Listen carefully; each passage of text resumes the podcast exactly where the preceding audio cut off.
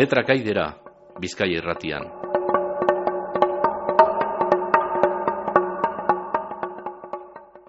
Eskuntzearen munduko eguna da gaur, eskuntzearen garrantzia gaur egun etorkizunai begireko erronkak hori guztia e, landuko da, hainoa joana, kontxe ez da hainoa?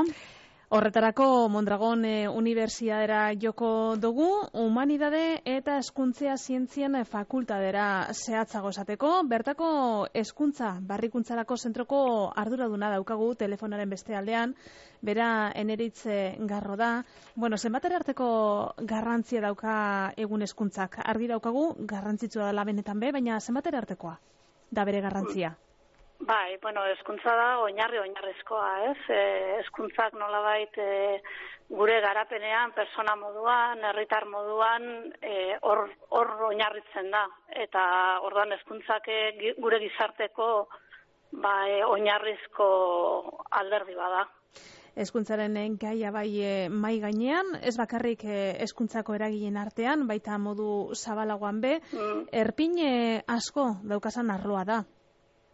Bai, bai, azkenean eh, hezkuntza etxetik azten da, eskolan, herrian, e, eragile desberdinen artean, hezkuntza ez da eskola bakarrik, ez? Hori baino zabalagoa da, eta zentzu horretan, ba, guztiok daukagu hezkuntzari buruzko iritzia, hezkuntzaren ardura, eta, bueno, ba, danona da. Zuok, eh, eskuntza fakultate bat sarien enean, badaukazue ardure arlonetan, badaukazue zer esan arlonetan, e, zer e, behar dabe etorkizuneko irakasleek?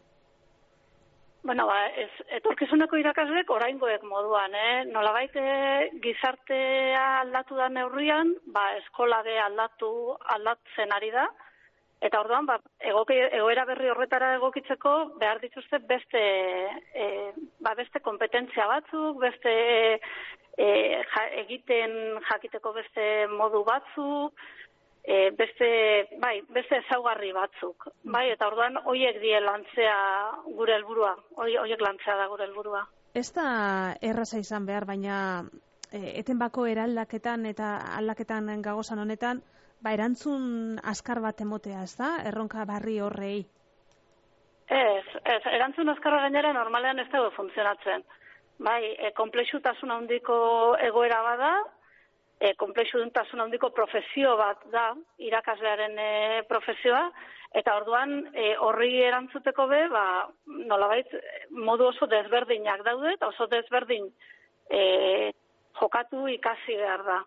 Bai, orduan ez da, ez da simpletasunetik erantzun ezin dan e, profesioa da gurea. Eta hor, garrantzi handia dauka ez da, etenbako prestakuntzeak?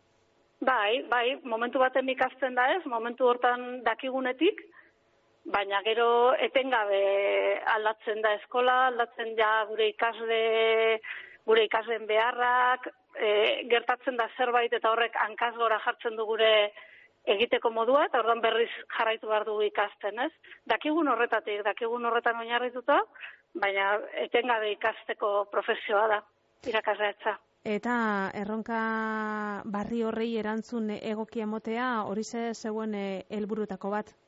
Bai, bai gure helburua da nolabait eskolak daukan beharrak ondo identifikatzea eta hoietan oinarrituta ba guk dakigunetik ba laguntzea eskola egokitzen, aldatzen, e, dituen erronkei erantzuten, e, bueno, ba hori modu e, ba, eskolarekin batera gainera, ez? Ez e, guk esan zer egin behar den, eta eskolarekin batera elkarrekin elkarlanean, ba, elkarrekin pentsatu, eskolak dituen galderak, hezkuntzan sortzen diren galderak, eta elkarrekin erantzun berriak e, bilatu, hori da gure erronka. Eta, une honetan, e, zelako erronkak daukazu ez hor e, esku artean, e, holan e, epe laburrean edo epe ertainean? Bai, bueno, ba, gure gana, normalean, etortzen dira eskolak bost ere mu edo bost gai den bueltan, ez? Alde batetik badaude hizkuntzarekin da euskararekin lotutako e, proiektuak, ba, eskoletan nahi dutelako, ba, ikasleek e, kalidade handiagoz eta gehiago e, euskaraz jardutea, eta horretan eragiteko proiektuak etortzen dira. Etortzen dira baita e, e, eremu sozialekoagoak direnak, ba, kultura arteko eskuntzarekin lotuta, eroto prozesu pra, e, parte hartzaileak egin nahi dituztenak, baditugu e, berrikuntza metodologikoekin lotutakoak, ez? Ba, nolabait e, gure irakasteko moduak aldatu dira eta hoietara egokitzeko ba izan daiteke bi irakasle daudelako gelanaldi berean, edo ebaluazio aldatu behar delako. Uh Badaude baita e, zientziaren bueltakoak, ez? Zientzia teknologia digitalizazioak indarran hartu du azken garaian, Eta gero badaude orokorragoak direnak, ba, aldaketan egin nahi dugu, e, eskolako egiteko moduak aldatzen nahi ditugu, eta horren, horiek biltzen dituzte apur bat, aurretik aipatutako gai, gai guztiak, hoie dira naguseki. E, Zuzeuen eritz, e, eskuntza barrikuntzarako zentroko arduraduna zara, e, konta iguzu, e, zer da zentro hau eta e, zertarako sortu zan? Hmm. Bai, gu konturatzen ginen, askotan etortzen, eskaerak etortzen zirenean, e, eskaera horiei eman behar geniela erantzun e, interdisciplinar bat. Hau da, talde bat bakarrik ematea zaila zela. Eta e, sortu genuen olabait talde bat, ba, fakultatean genituen ikertalde eta jakintza desberdina biltzen zituena, eta orain eskola bat ek, eskaera egiten duenean, ba, eskaera hori aztertzen dugu, eta nolabait ikusten dugu, ba, gure fakultatetik zein zeintzuek erantzun aldioten horri e, egokien, ez? Eta horretarako ba biltzen ditugu ba ikertalde desberdinetako kideak eta eta erantzun saiatzen gara ba erantzun ahalik eta egokituena e, ematen. Horretarako sortu zen eskuntzara, eskuntza berrekuntzarako zentroa. Eskuntzaren e, barrinkuntzea gauzatzeko, e, zer e, beharko litzateke, zein izango litzateke gakoa?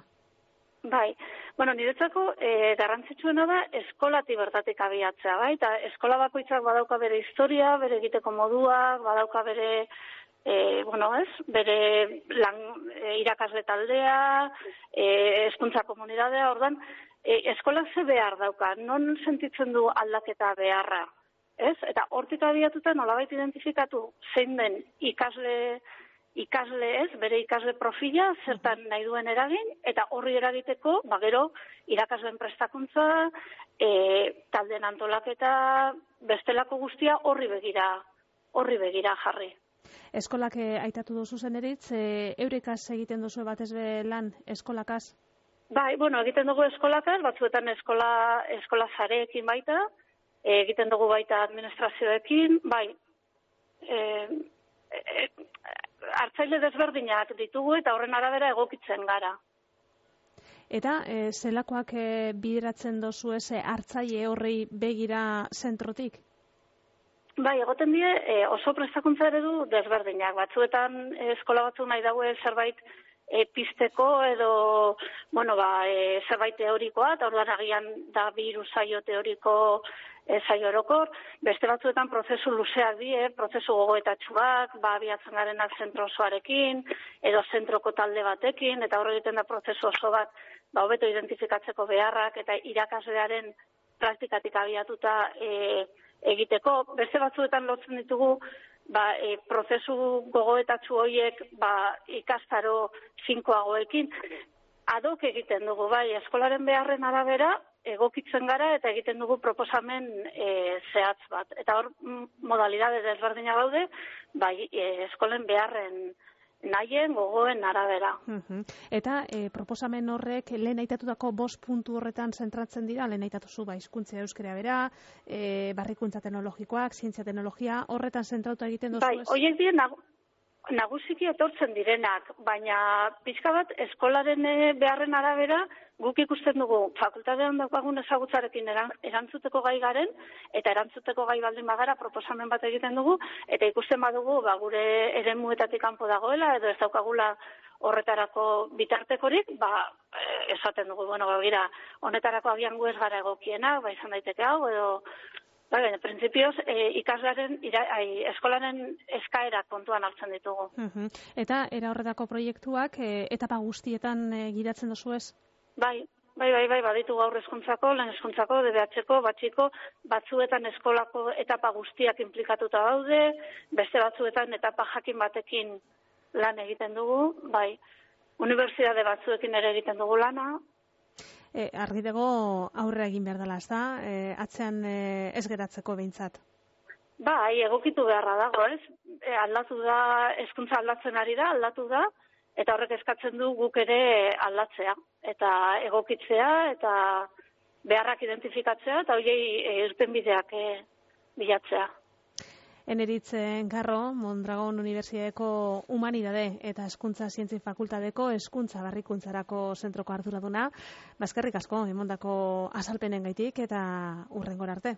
Eskerrik asko zuei.